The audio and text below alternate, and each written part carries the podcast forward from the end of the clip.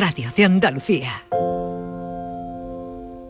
Hola, muy buenas tardes. Con el sol a punto de ocultarse definitivamente en este día, en este martes 9 de noviembre, en el que te saludamos una tarde más con la intención de, de hablar de asuntos que tienen que ver con la salud y en este caso con, en este día, nos hemos propuesto acercarnos a la salud del varón, a la salud de los hombres, relacionada eh, con determinadas enfermedades, determinadas eh, situaciones también que preocupan a los varones, hasta tal punto que leo eh, de un escrito de la prestigiosa Clínica Mayo, que considera, por su experiencia, esta entidad sanitaria de renombre mundial, que mm, según su experiencia el principal problema de salud sexual que tienen los hombres en todo el mundo es el tamaño de su pene.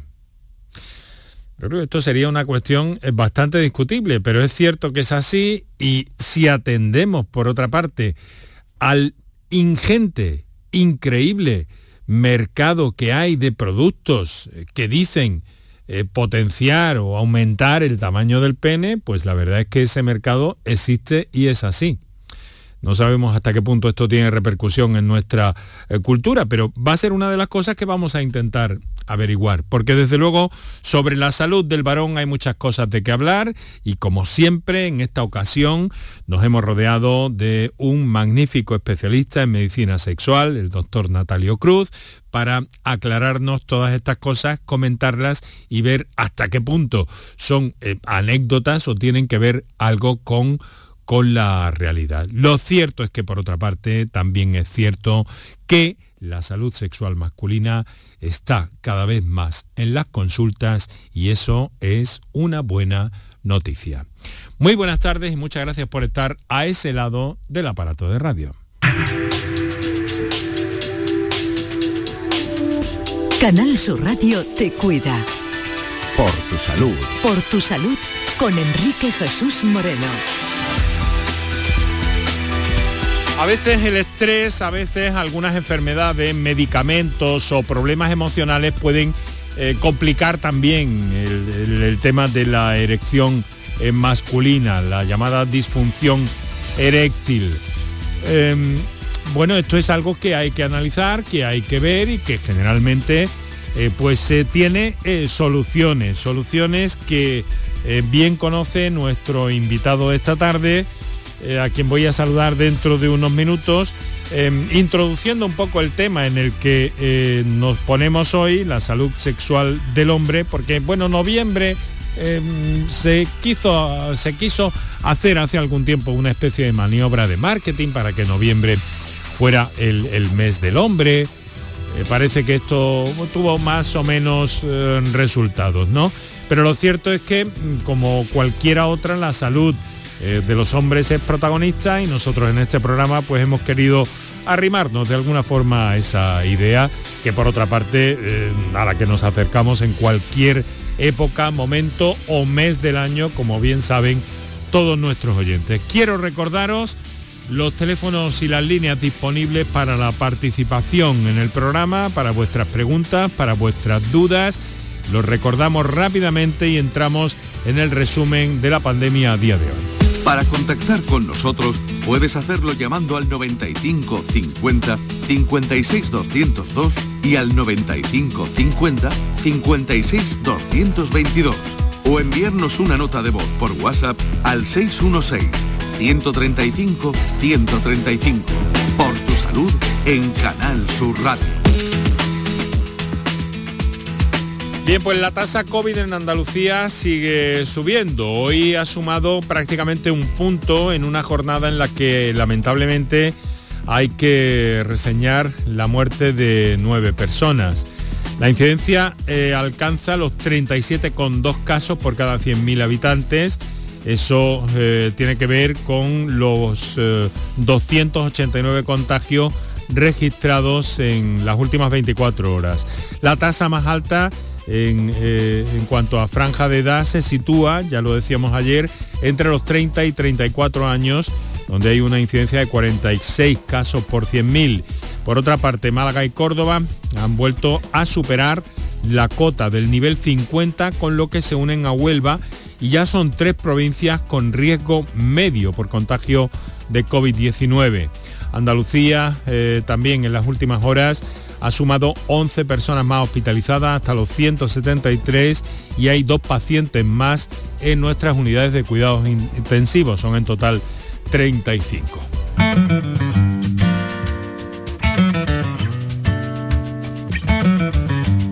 Me refiero a datos de Andalucía en cuanto a la incidencia en nuestro país también sube y roza los 60 casos por cada 100.000 habitantes. Vamos a acercarnos a esta realidad.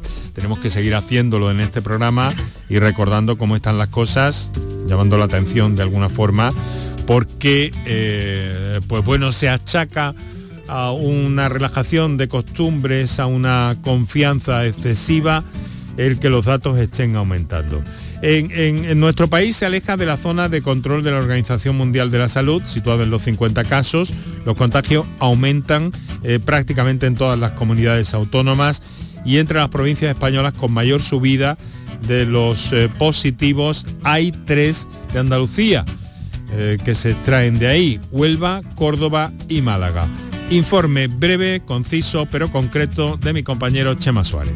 Estas tres provincias aparecen en color oscuro en el mapa que mide el aumento de la positividad. Huelva con un 5,7% de las PCR realizadas y Córdoba y Málaga por encima del 4%, aunque de modo general el porcentaje de test positivos está subiendo en todo el país. No son datos alarmantes, aunque suponen una tendencia al alza que no se producía desde el verano.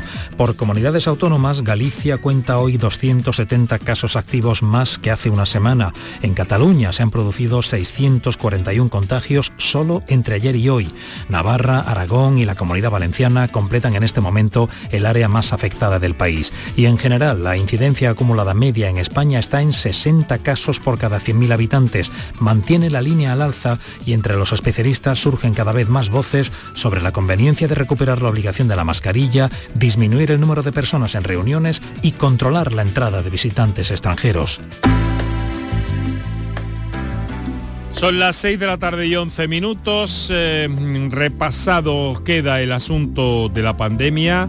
Tenemos que seguir alerta, tenemos que seguir alerta porque bueno, las cosas están como están y los expertos están hablando ya de, en fin, de una cierta relajación de las costumbres que deberíamos tener quizá un poquito más en cuenta, sobre todo en momentos del año como este, con los fríos, la gripe de por medio y todo eso. Naturalmente que vamos a seguir ocupándonos aquí en el programa eh, de, todo eso para aclarar lo que, lo que sea menester, pero ahora vamos en busca de aclarar las ideas sobre la salud sexual de los hombres. Para eso, como te he dicho al principio, saludo ya, nos acompaña el doctor Natalio Cruz. Natalio, muy buenas tardes. Hola, buenas tardes Enrique, buenas tardes a todos. Muchas gracias por estar con nosotros una vez más. Eh, lamento no haber podido estar contigo hace unos días en cierto evento.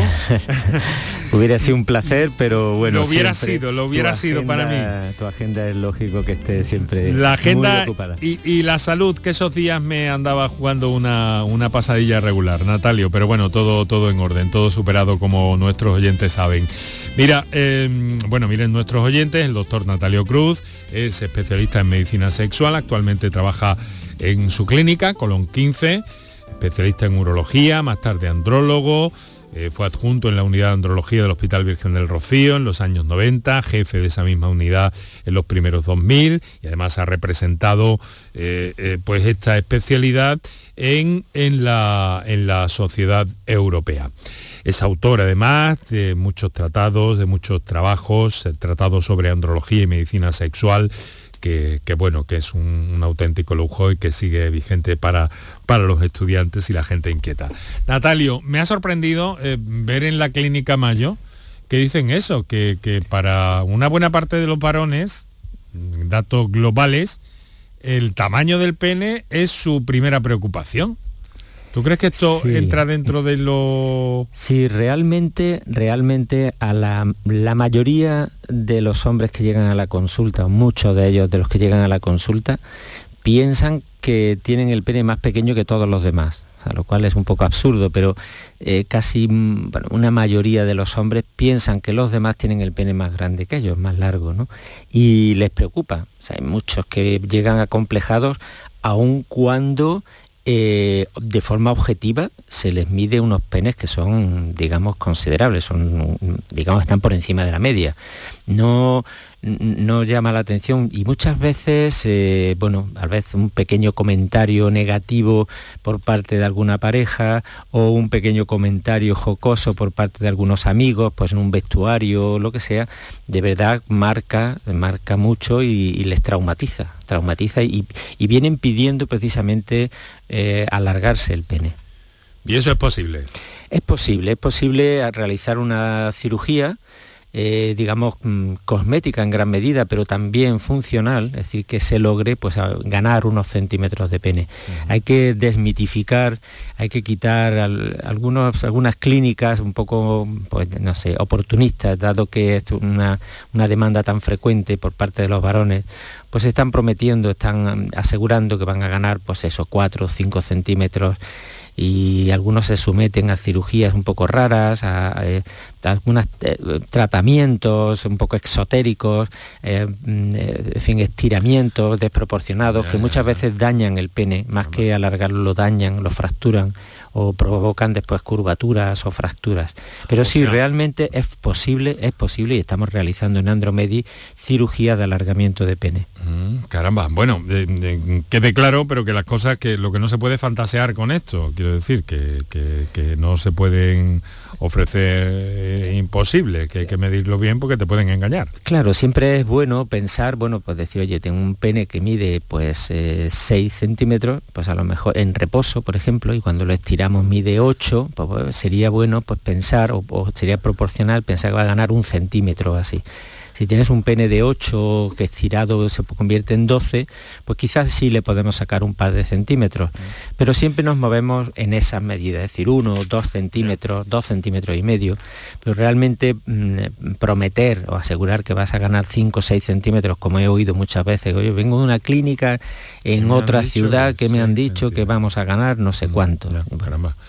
Bueno, no sabía yo que era tan, tan, tan valorable por parte de los especialistas esto del pene en reposo, porque escuché una vez a cierta, cierta especialista hablar de una forma muy cotidiana de que había, había dos tipos de, penes, penes de carne y penes de sangre, que en reposo, por tanto, eh, eh, medían distinto.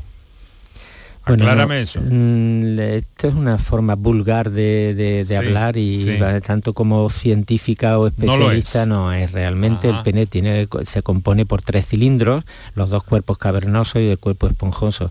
Y dentro de los cuerpos eh, cavernosos realmente lo que hay es sangre. Son unos espacios lacunares que cuando se entra en erección se llenan de sangre y alcanzan una rigidez y cuando se vacían, pues claro, se queda el espacio esponjoso este que forman los propios cuerpos cavernosos están vacíos. Entonces realmente no hay carne en el sentido de no hay músculo. O sea que es un, bulo liso, efectivamente. Es sí, es una forma de coloquial de hablar posiblemente. Muy bien, pues aclarado queda. Eh, nos hemos puesto ya en las 6 y 17 y tenemos muchas llamadas. Natalio, muchas gracias por estar con nosotros, por cedernos este tiempo. Ahora hacemos, eh, dedicamos unos minutos a nuestros anunciantes y enseguida entramos en materia recordando que tenéis estas líneas disponibles. Para contactar con nosotros puedes hacerlo llamando al 95 50 56 202 y al 95 50 56 222 o enviarnos una nota de voz por WhatsApp al 616 135 135. Por tu salud en Canal Sur Radio. La vida es como un libro y cada capítulo es una nueva oportunidad de empezar de cero y vivir algo que nunca hubieras imaginado. Sea cual sea tu próximo capítulo, lo importante es que lo hagas realidad. Porque dentro de una vida y muchas vidas, ahora en Cofidis te ofrecemos un nuevo préstamo personal de hasta 60.000 euros. Entra en cofidis.es y cuenta con nosotros. Ni el challenge del papel higiénico, ni el de la botella los retos más difíciles a los que se enfrenta nuestra generación están en la vida real, como el famoso encontrar trabajo challenge o el independizarse challenge. Y aunque para superarlos necesitamos vuestro apoyo, aceptamos el reto. Súmate en aceptamoselreto.com. FAD 916 1515. ¿existe algo más valioso que el tiempo? Pues no. Por eso, esta Black Week Hyundai te lo regala. Porque si compras un Hyundai te ahorras muchos meses de espera para tener tu coche. Black Week de Hyundai. Lo quieres, lo tienes. Condiciones especiales para unidades en stock. Más información en hyundai.es. Para contactar con nosotros puedes hacerlo llamando al 95 50 56 202 y al 95 50 56 222 o enviarnos una nota de voz por WhatsApp al 616-135-135. Por tu salud en Canal Sur Radio. Pues aquí estamos eh, con el doctor Natalio Cruz, especialista en medicina sexual, Grupo Andromedi, eh, con todas las eh, cuestiones que nos están planteando ya muchos de nuestros oyentes y que si te parece Natalio, pues vamos a, vamos a, ir escuchando ya rápidamente. Tenemos algunos WhatsApp, algunas llamadas pendientes también. Vamos primero, me dicen los compañeros, a un WhatsApp. Adelante, por favor. Buenas tardes, soy Pablo de Sevilla. Mi consulta es la siguiente. Resulta que yo al mantener relaciones sexuales con, mi pareja, él, me da la próstata y, y claro, me orino y eyaculo sin control y una vez tras otra, hasta qué punto eso es perjudicial para mi salud, si lo es. Muchas gracias y buenas tardes. Muchas gracias a usted por su llamada y por su confianza, Natalio.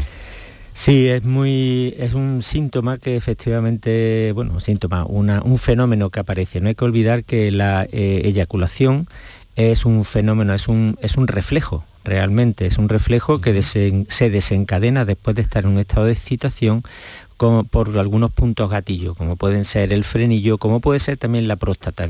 Digamos, el, impacto sobre la próstata en este, en este caso, pues eh, hace que se, que se eyacule, que alcance la eyaculación. Y además es curioso porque a nivel de la próstata existen dos esfínteres que juegan de una forma sincronizada y que pueden permitir que también efectivamente se emita algo de orina. ¿no? Bueno, pues ahí está. Eh, Eso hay que decir que no, no, a ver, es un fenómeno que ocurre, pero no es patológico y no va a perjudicarle en la salud. No es patológico, pero puede, mm, puede enmendarse de alguna forma, Natalio. Bueno, sí, habrá, habría que estudiar si aparte de en esos momentos hay algún escape, posiblemente un escape nocturno, algún tipo de escape eh, de la orina, y estudiar con un, estudio dinámico, ver si hay algún fenómeno de, que no de hay una incompetencia en alguno de esos dos esfínteres, el esfínter interno y el esfínter externo, que están alojados al lado de la próstata.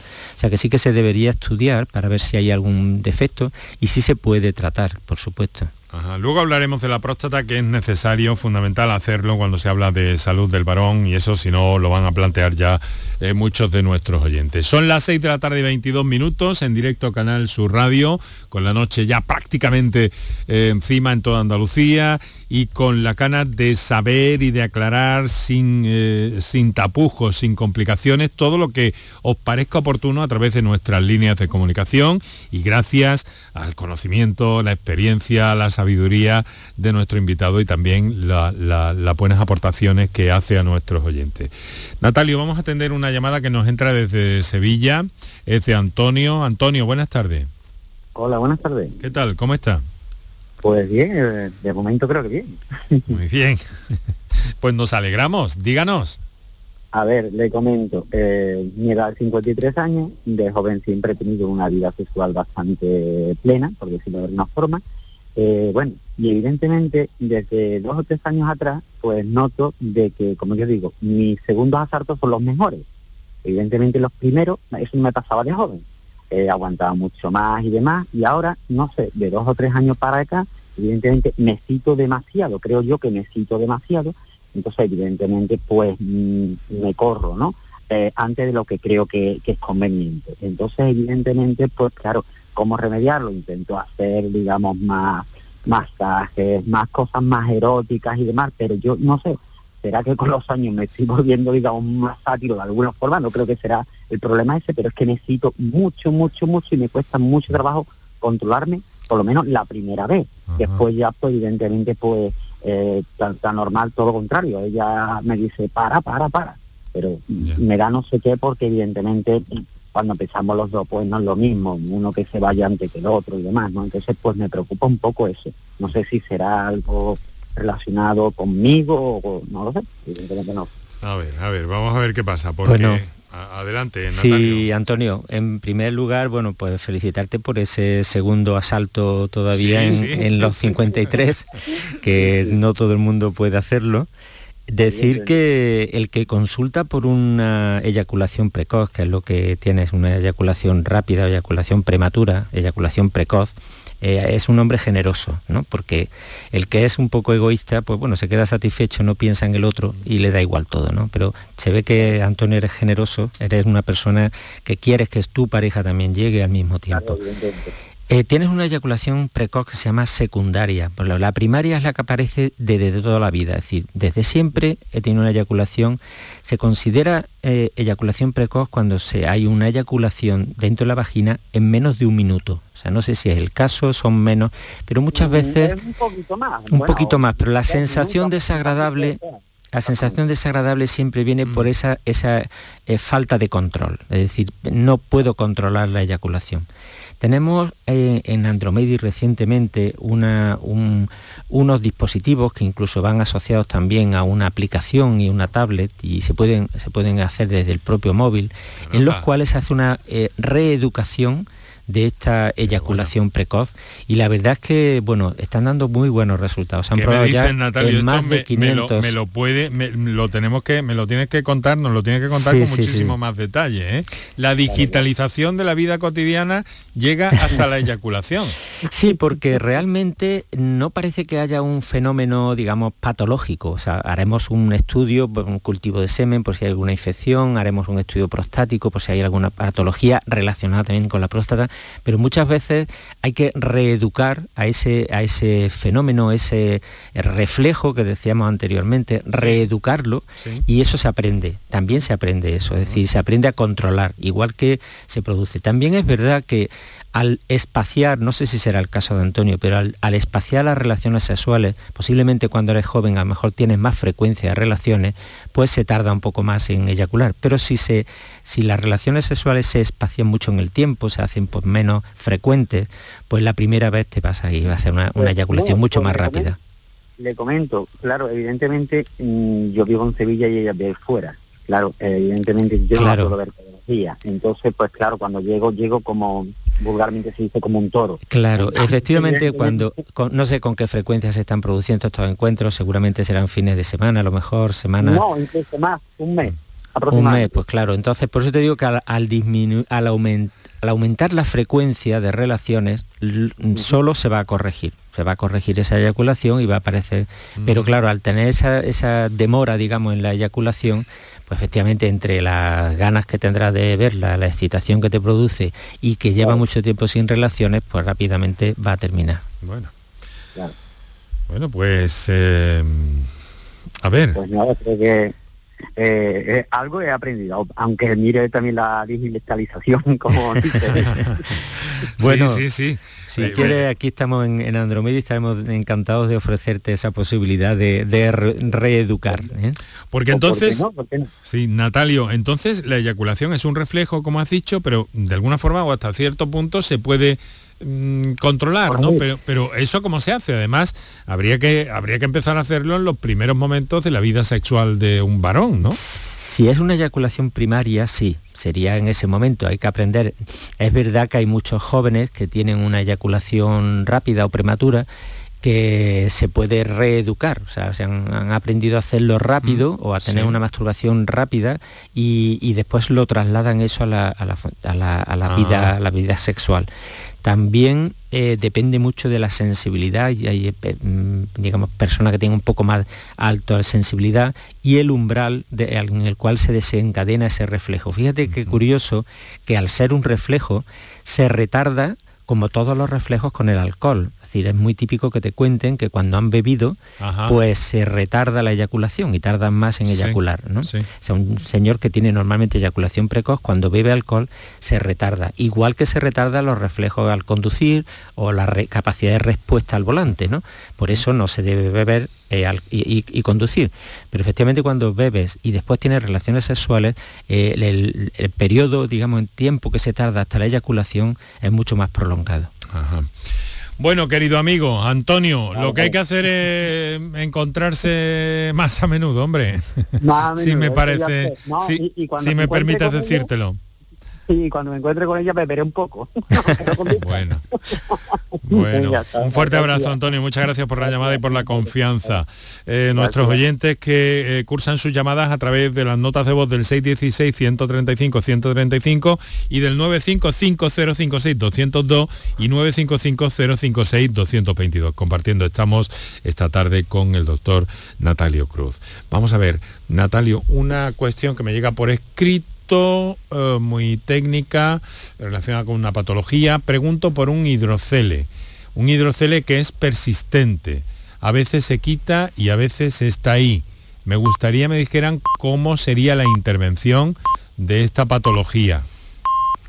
Bueno, realmente la, intervención del hidrocele es bastante, bastante, bastante fácil, muy sencilla, no se hace, no necesita prácticamente estancia hospitalaria prolongada, sino que en el mismo día el paciente entra, se hace la intervención y se marcha. Se puede hacer bajo anestesia local y es bueno es de las primeras intervenciones que uno aprende en la especialidad. Por tanto pues se puede hacer una idea que de verdad no es muy complejo. Pero tiene muy buen eh, resultado. eh, explícanos si eres tan amable sí básicamente el, eh, para el testículo está protegido por una serie de cubiertas desde el escroto de la parte más exterior hacia el cremaster, que es una parte muscular, y luego tiene muchas fibras de cubiertas. En las últimas, en la vaginal, lo que hace la vaginal es producir un líquido que amortigua, digamos, los impactos que pueda haber y mantiene al, al testículo como flotando en un poquito de líquido. Cuando ese líquido no se reabsorbe fácilmente, no se reabsorbe perfectamente, se produce, se produce, se produce y hay un aumento de líquido entre la pared del escroto, digamos, y el testículo en sí. Entonces esa, cámara de líquido se hace muy grande y además pues, puede ser llegar a tener incluso mucho, mucha capacidad, pues más de medio litro. y claro, dentro del testículo medio litro eh, pues empieza a ser muy, no sé, feo, ¿no? Es molesto incluso por el eh, tamaño, es indiscreto porque abulta en, el pantalón, entonces realmente necesita una intervención y esa intervención consiste en evertir la, vaginal pues para que esa producción y reabsorción se normalicen. La vaginal, que no estamos hablando, estamos hablando aquí de la bolsa De la vaginal, exactamente, una de las cubiertas para que, envuelven al testículo. sí, que no, se confunda con la vagina. claro. Eh, eh, bueno, y a veces se quita y a veces está ahí, nos dice, o sea que es de vaivén. Bueno, seguramente no se emplea una técnica adecuada quirúrgica porque una vez que se opera la, cura se llama, de hecho, el nombre que se le llama en, urología es cura radical del del hidrocele. O sea que es que realmente una vez que se opera, se opera bien. No, pero, pero él no dice haberse operado, simplemente ah, dice que, pero que le aparece y le desaparece. Esa, esa, ese líquido se produce normalmente con pequeños traumatismos. Entonces cuando hay una irritación, pues se produce más líquido para proteger al testículo y cuando baja esa, pues suele quitarse. También hay un hidrocele en la infancia por persistencia del conducto peritoneo vaginal, es decir, cuando hay una conexión entre el líquido que hay dentro del peritoneo, que son el, líquido que está rodeando a las tripas, digamos, rodeando al intestino, y el que eh, hay dentro de esa vaginal. La persistencia de ese conducto que está abierto en los niños da origen a un hidrocele. Si es el caso, a lo mejor es un hidrocele desde pequeñito, cuando el, paciente está de pie, se llena de agua, o se llena de líquido y cuando se tumba pues pasa el líquido de nuevo desde la zona del escroto hasta dentro de la barriga dentro del de ahí que este oyente no se escriba porque ha dirigido su comunicación vía eh, texto eh, nos escriba que a veces se quita y a veces está ahí. Su preocupación la intervención eh, Natalio, es, eh, es en rápida y ambulatoria, ¿no? Sí, sí, sí, no, en cualquiera de los dos casos no es realmente compleja, o sea, un poco más eh, por el problema de anestesia, un poquito más severa en los niños, con la persistencia del, pero porque realmente necesita una anestesia general. pero, el pero para un adulto el posoperatorio es muy liviano, muy, liviano. muy bien. Bueno, pues ahí tiene aclarado este oyente que nos ha dirigido su comunicación por escrito. 6 y 34 minutos minutos aquí Canal Sur Radio, esto es por tu salud, allá donde quiera que estés y por donde quiera que vayas. Si nos sintonizas en la madrugada en la redifusión del programa, pues muchas gracias también por estar ahí. Y si lo haces a través de las aplicaciones o de las redes sociales, recordarte que nos tienes en arroba por tu salud CSR en Twitter y que nos tienes en eh, facebook.com barra por tu. Vamos, eh, bueno, vamos a recordar los teléfonos, Manuel. Si los tenemos a mano, sí. Para contactar con nosotros puedes hacerlo llamando al 95 50 56 202 y al 95 50 56 222 o enviarnos una nota de voz por WhatsApp al 616 135 135. Por tu salud en Canal Sur Radio. Bien, pues vamos a una de esas eh, notas de voz que nos estáis haciendo llegar a ese número que lo primero que tenéis que tener es memorizado en vuestro móvil, 616-135-135. Así ponéis por tu salud, os acordáis de escuchar el programa, si no puede ser en directo, pues bueno, por las redes, en directo nos gusta mucho y sobre todo atendemos vuestras comunicaciones. Vamos con una de esas notas de voz. Buenas tardes, soy José de Granada. Quería preguntarle que si tiene que ver algo la estenosis uretral o la operación de la estenosis uretral con algún problema sexual. Y otra cosa, es que no entiendo por qué en noviembre no se ha podido hacer el Día del Hombre, no sé. Y luego a ver si se podía hablar otro día de, de la próstata y el cáncer de próstata y todo eso, que creo que es el más, el más común en el hombre. Venga, gracias. Bueno, es eh, el más eh, común porque, eh, porque es netamente, netamente masculino, ¿verdad, Natalio? Sí, efectivamente. yo creo que mm, posiblemente merezca la pena, ¿verdad? Un programa de próstata, monográfico sobre hemos Hecho, hemos hecho varios y los tenemos en cartera. está todavía ahí. y lo tenemos Él planteaba la estenosis de uretra y efectivamente la uretra es una patología, la estenosis de uretra es un tormento. el que padece una estenosis de uretra es una cirugía compleja, una cirugía que muchas veces necesita intervención y reintervención y que afecta a todo. La estenosis es la estrechez de la uretra y la uretra es un conducto muy sensible, muy, muy digamos, el, tejido de la uretra, lo que es la, mucosa uretral, cuando se estenosa, pues es difícil de reparar. Eh, sí condiciona la vida sexual, porque así como va a disminuir el calibre de la, de la orina, calibre del, chorro de orina, pues también condiciona que aparezcan infecciones de repetición. Y esas infecciones pueden conllevar a infecciones que también progresan hasta los testículos, orquitis, pueden dar prostatitis, infecciones en la próstata, y va a condicionar, por una, así como se, se disminuye el calibre del chorro, hace una eyaculación también que es con poca fuerza. Se llama eyaculación asténica o eyaculación babeante. Y esa eyaculación también puede dar infecciones o puede dar molestia al eyacular. Por tanto, sí que condiciona la estenosis de. Además, al repararla, eh, en algunos casos conlleva un pequeño acortamiento del pene. Cuando uno, eh, digamos, corta una zona de estenosis o de estrechez y tiene que unir el segmento distal con el segmento proximal, a veces se acorta un centímetro el pene. O sea que realmente la estenosis de uretra es eh, laboriosa, es difícil de reparar, una patología que requiere una, tener mucha experiencia. Aprovechemos para decir que, eh, que, bueno, que estas cosas no, vale dejárselas. En, el momento que, uno observa cualquier tipo de, síntoma del aparato uh, genitourinario, hay que ir al especialista pero vamos, sin pausa, ¿verdad?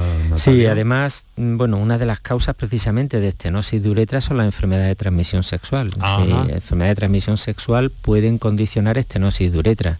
Y decir que, bueno, hay en nuestro entorno unidades de, tratamiento de la uretra muy buenas, en las cuales, bueno, yo he tenido oportunidad de trabajar en la unidad de estenosis de uretra del Hospital Virgen del Rocío, un compañero Eduardo León, que es, bueno, pues la verdad es que una referencia aquí eh, en, Sevilla, ¿no?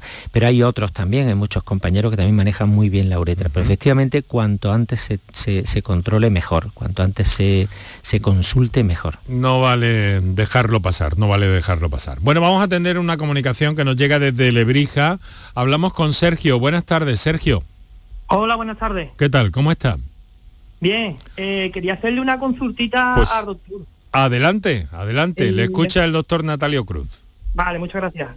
Pues mira, buenas tardes, Natalio. Buenas tardes. Eh, mira, mi consulta es, eh, yo a veces cuando mantengo relaciones sexuales con mi mujer, eh, cuando ella está en el periodo de ovulación, pues a lo mejor lo hacemos sin protección y a los dos o tres días de, de haberlo hecho en su periodo de ovulación, empiezan a salirme como mucho picor en el glande, eh, algunas pintitas coloradas, y eso empieza a secretar como una algo blanquecino que huele mal también. Entonces yo he estado ya con médico de cabecera, pero no, no me da ninguna opción a, pues esto es algo de aquí o algo de allí, no me da nada en concreto. Entonces no sé yo, porque me suele ocurrir no siempre, sino a lo mejor de vez en cuando, cada X meses, que no es siempre que ya está en su periodo de ovulación. Sí, lo que está sufriendo se llaman balanitis. Balanitis es la inflamación o la infección del prepucio, de la zona distal, digamos, de lo que cubre al glande.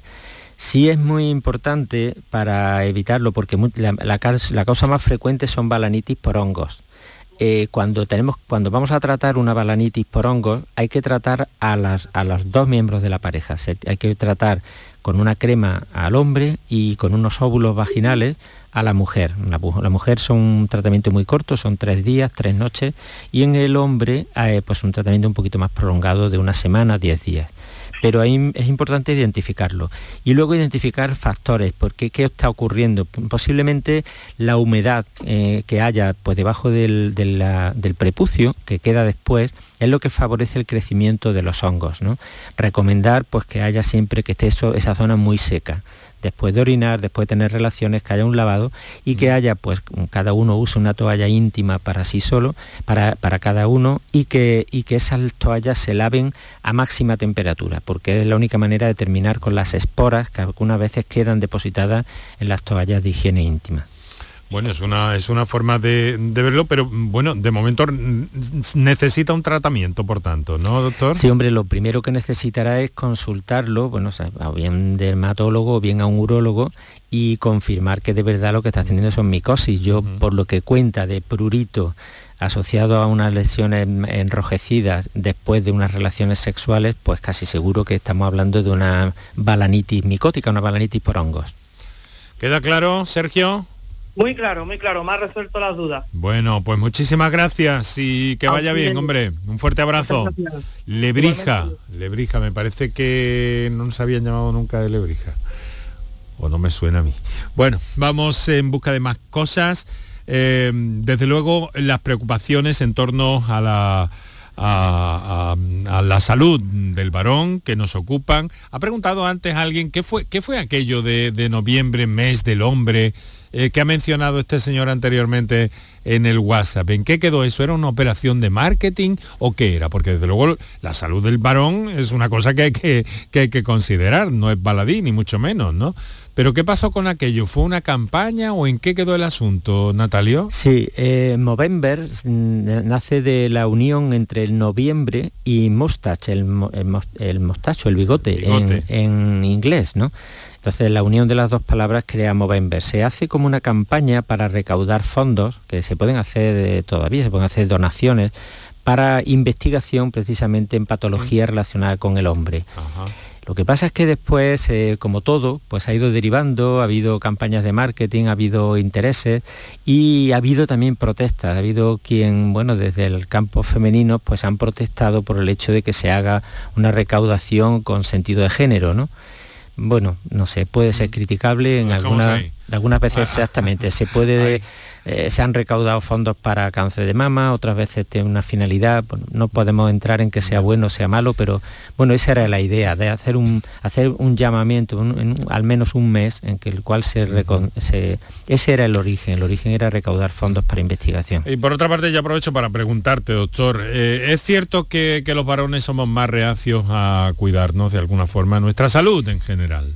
Bueno, pues fíjate que es curioso porque últimamente está cambiando mucho esto, muchísimo, ¿no? Enrique. Ya cada vez vemos más hombres que les gusta cuidarse físicamente, hacen ejercicio, quieren estar, quieren envejecer con, un buen aspecto, de forma saludable, eh, mm, van al gimnasio, eh, si hace falta incluso se cuidan desde el punto de vista cosmético, la piel, eh, pues las ojeras, la cara, arrugas, etcétera. Nosotros en Andromedi nos queremos llamar como la clínica del hombro, en el sentido de que no estamos solamente para tratar problemas sexuales, sino para todas estas cosas que cuidan, problemas cardiovasculares, estética, eh, em, nutrición y, dar un, digamos, arropar al hombre en, ese, lo que es cumplir años y seguir adelante en plena forma. Es muy curioso porque hablando con algún, algunos especialistas de estética me comentan la diferencia entre el hombre y la mujer cuando tienen algún, una demanda de un problema estético. Por ejemplo, por quien haces una blefaroplastia o alguna cosa así para quitarse las ojeras de alrededor de los ojos o alguna cosa así. El hombre llega, pide precio y pide enseguida cuándo se opera porque bueno, está dispuesto a hacerlo y se decide rápido. ¿no? La mujer normalmente se lo piensa tres veces, pide presupuesto en varios sitios, está preocupada un poco más por eso y, se lo mira mucho. ¿no? o sea que hasta en eso somos diferentes, la forma de abordarlo. Quizá esa decisión o esa, no sé, esa consideración económica es muy distinta del hombre y la mujer. Interesante, es cierto que tanto los eh, plásticos como los, dermatólogos y los especialistas en estética, eh, también, ¿no? Y en dermatología y en cosmética. Eh, que muchas veces cuando hablamos informalmente o alguna vez formalmente en el programa nos han dicho, no, no, no se crea usted, los varones están. Otra cosa es que eh, parece que son como menos visibles, eso sí, ¿no?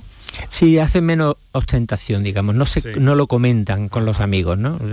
No lo comentan, por supuesto, ya es una, una cirugía cosmética íntima del pene, por supuesto, pero tampoco ni siquiera que vayan a ir a ponerse alguna cosa y alurónicos o votos o arreglarse, que bueno, en la clínica sí que vienen, sí que vienen a hacerse todo este tipo de tratamientos porque, bueno, la idea es cuidarse, ¿no? Es cuidar al hombre, acompañarlo en toda esta serie de procesos y, mejorar el aspecto, o sea, perder peso hacer una adelgazar y, estar más saludable va a garantizar mejor vida sexual, una, mayor salud, una mayor eh, supervivencia, va a prolongarte la vida. Muchas veces vemos estos eh, ancianos de más de 100 años y la verdad es que es muy raro ver a un anciano de más de 100 años, un señor de más de 100 años que sea obeso.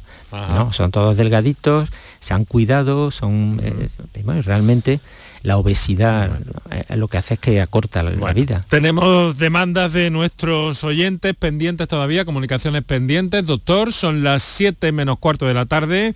Vamos a recordar, no obstante, las líneas para la participación. Deciros también que nos tenéis en Twitter, arroba por tu salud CSR y en facebook.com barra por tu salud y que eh, nos podéis comunicar con el programa en la hora del directo, que es de 6 a 7 cada tarde en estas líneas. Para contactar con nosotros puedes hacerlo llamando al 95 50 56 202 y al 95 50 56 222 o enviarnos una nota de voz por WhatsApp al 616 135 135 por tu salud en Canal Sur Radio. En cofidis.es puedes solicitar cómodamente hasta 60.000 euros, 100% online y sin cambiar de banco. Cofidis, cuenta con nosotros. Sevilla. Canal Sur Radio. Yo ya no pago por mi consumo y digo chao, digo chao. El mirador de Andalucía. Chao, chao, a tú lo mismo. Vente conmigo nuestro petróleo es el sol. Dile chao. Bienvenido al autoconsumo. Dimarsa.es ¿Sabes que en Concesur Dos Hermanas te regala la luz de emergencia V16 homologada? Ven a realizar el mantenimiento de tu Mercedes-Benz y llévatela totalmente gratis hasta el 31 de diciembre. Infórmate en nuestro taller autorizado Mercedes-Benz de Concesur Dos Hermanas o llamando al teléfono 955-634-400 marcando la opción de cita previa. Nuestra gastronomía te acerca a nuestros pueblos. Platos elaborados con productos kilómetro cero, vinos de la comarca y postres típicos de nuestra tierra. Disfruta de una deliciosa manera de hacer turismo consumiendo productos locales. Todo un viaje de sabores. Sabores de la provincia de Sevilla. ProDetour. Diputación de Sevilla. Bienvenidos a Sacaba. Mil metros de electrodomésticos con primeras marcas. Grupos Whirlpool, Bosch y Electrolux. Frigoríficos, lavadoras, hornos, vitros. ¿Quieres más? Aires acondicionados, aspiradoras, pequeños electrodomésticos. Y financiamos en 12 o 20 meses sin intereses solo tú y Sacaba. Tu tienda de electrodomésticos en el Polígono Store en calle nivel 23. Ven a ver nuestra exposición y sus 25 años de experiencia. Sacaba. Canal Sur Radio te cuida. Por tu salud con Enrique Jesús Moreno. Salud masculina, medicina sexual masculina, eh, todo lo que tiene que ver con, con, ese aspecto que periódicamente nos ocupa en el programa y lo hacemos con el apoyo, con el soporte magnífico, especializado de un profesional como el doctor Natalio Cruz que nos acompaña. Natalio, entramos en el tramo final, no quiero yo que se me quede nada fuera. Vamos si te parece a escuchar otra comunicación que nos ha llegado en modo nota de voz. Eh, hola, buenas tardes. No sé si este tema lo abarca el programa esta tarde, pero quería consultar. Eh, tengo un hijo de 27 años que le han tenía unas verruguitas en el pene y le han mandado una crema en la cual pone que es para el papiloma.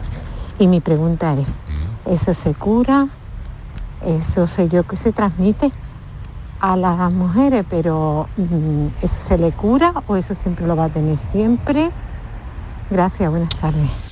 Muchas gracias a esta oyente. Mm, interesante cuestión, Natalia. Sí, en efecto, es muy interesante, muy interesante porque el papiloma virus es un virus bastante común, eh, es, un virus de transmisión sexual y de hecho ahora mismo hay una campaña de vacunación para, para chicas, para mujeres hay cierta controversia y las sociedades médicas recomiendan que haya vacunación tanto a niños como a niñas, pero claro, a la hora de, eh, planificar, digamos, lo que es los programas de vacunación, se ha optado por vacunar solo a las niñas. Desde, la, desde nuestra clínica, en principio, recomendamos vacunar tanto a niños como a niñas para prevenir la aparición de estas, estas verrugas genitales. El HPV, el virus del papiloma humano, afecta pues lógicamente a los que tienen relaciones, empiezan a tener relaciones sexuales y va a depender mm, su presencia a lo largo del tiempo de la carga viral que tengan. Es como si uno adquiere una gripe y entonces tiene una carga viral muy alta y da síntomas, pero poco a poco esa carga viral va desapareciendo, va disminuyendo. El papiloma le pasa lo mismo, va, si tiene muchas verrugas va a tener mucha carga viral, hay que eliminarlas, hay que quitarlas. Nosotros utilizamos láser para, para estas verrugas porque es mucho más rápido, hacemos una sola sesión y con anestésicos locales se hace una eliminación, una fulguración de todo y queda muy poquita marca. Evidentemente hay unas cremas también que lo que hacen son corrosivas y van quitando las verrugas pues muy poquito a poco, eh, utilizando los no.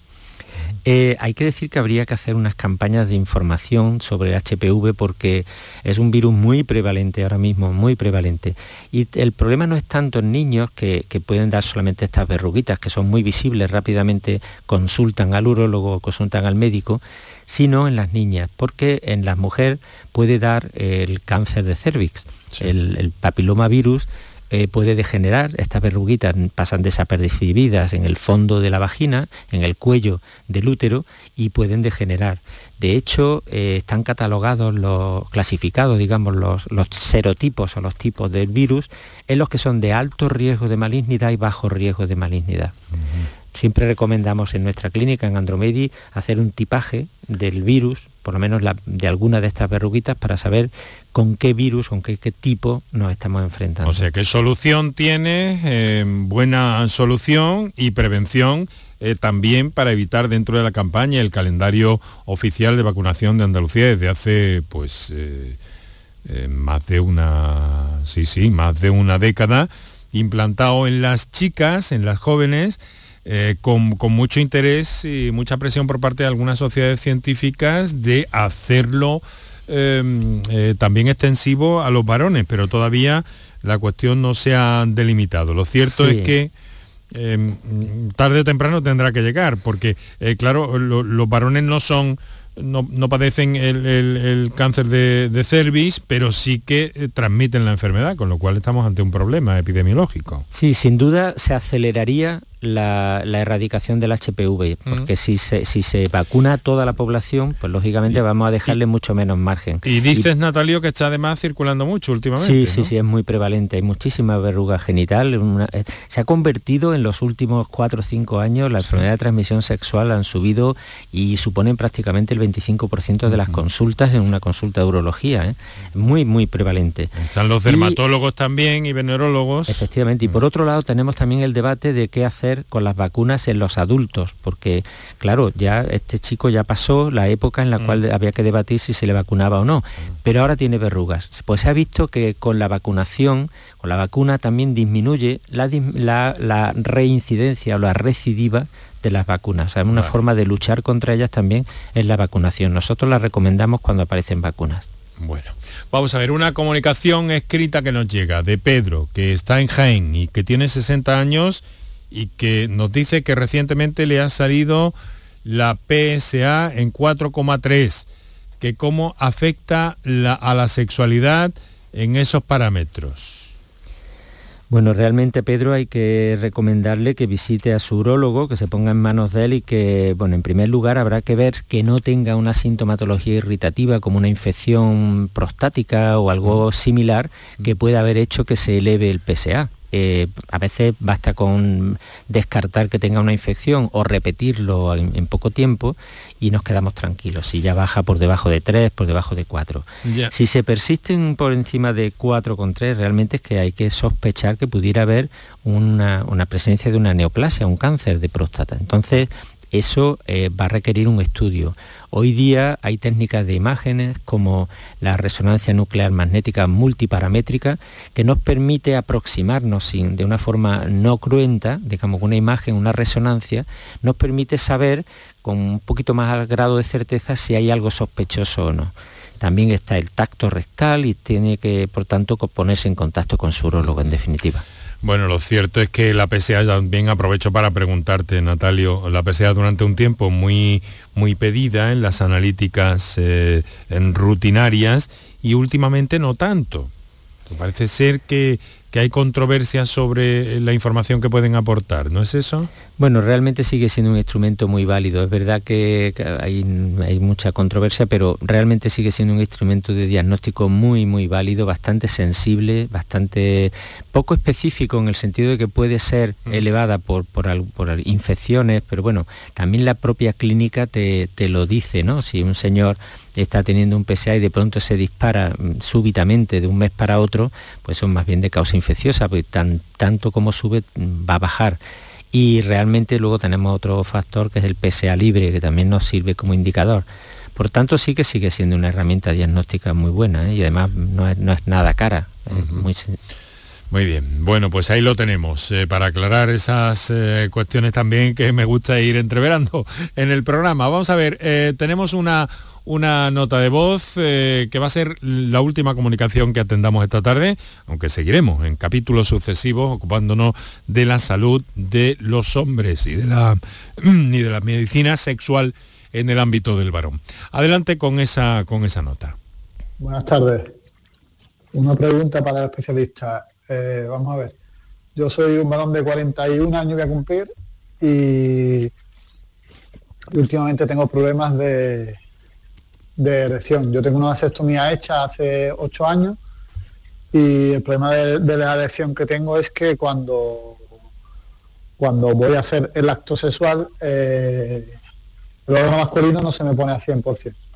Se me puede poner un 80, un 60, un 80, un 70, depende. Y cuando estoy haciendo el acto hay momentos que se me viene abajo. Eh, de una racha viviendo un poco más de estrés de la cuenta porque, porque he tenido un divorcio entre medio y quiero achacarlo a eso. Pero me gustaría que me, que me dijera si es algo que puede ser enfermedad o puede ser algo Muy bien. Bueno, muy rápidamente aclarar que la vasectomía no tiene influencia alguna sobre la erección, o sea, en primer lugar descartar y quedarte tranquilo. El estrés sí que afecta y por supuesto problemas de pareja que llevan a un divorcio, pues sí que es fundamental, porque ahora me imagino que estará teniendo por pues, relaciones ocasionales en las cuales, bueno, a veces se aparece un poco, aunque uno no lo quiera, el fantasma de las imágenes de lo vivido previamente. Sí que en cualquier caso nosotros somos partidarios de hacer un estudio, un estudio hormonal y un estudio vascular del pene para ver si hay algún trastorno en la, irrigación del pene, las arterias que, que, llegan a la sangre al pene o en las venas que, no se ocluyan suficientemente o un problema estructural. Bueno, pues como siempre, un, placer, querido amigo, un magnífico profesional en el ámbito eh, de la medicina sexual, en la urología, en la andrología, con todas esas respuestas que nos aporta y que seguiremos requiriéndole y que espero que pronto podamos compartir ese, ese cafetito en vivo. Doctor. Muchísimas gracias Enrique, muchas gracias a todos, por, a toda la audiencia por ser tan participativa. Un fuerte abrazo Natalio, gracias a ti por tu presencia y tus explicaciones.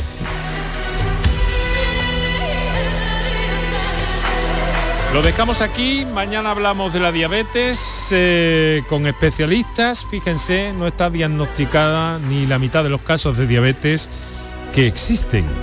Y las sociedades científicas y los especialistas andan muy preocupados con este asunto. Mañana aclaramos dudas sobre la diabetes tipo 2 y con el mejor de los saludos nos despedimos ahora con Kiko Canterla en la producción, Antonio Franco en el control de sonido, Manuel Viedma en la realización, Enrique Jesús Moreno habló encantado. Hasta mañana.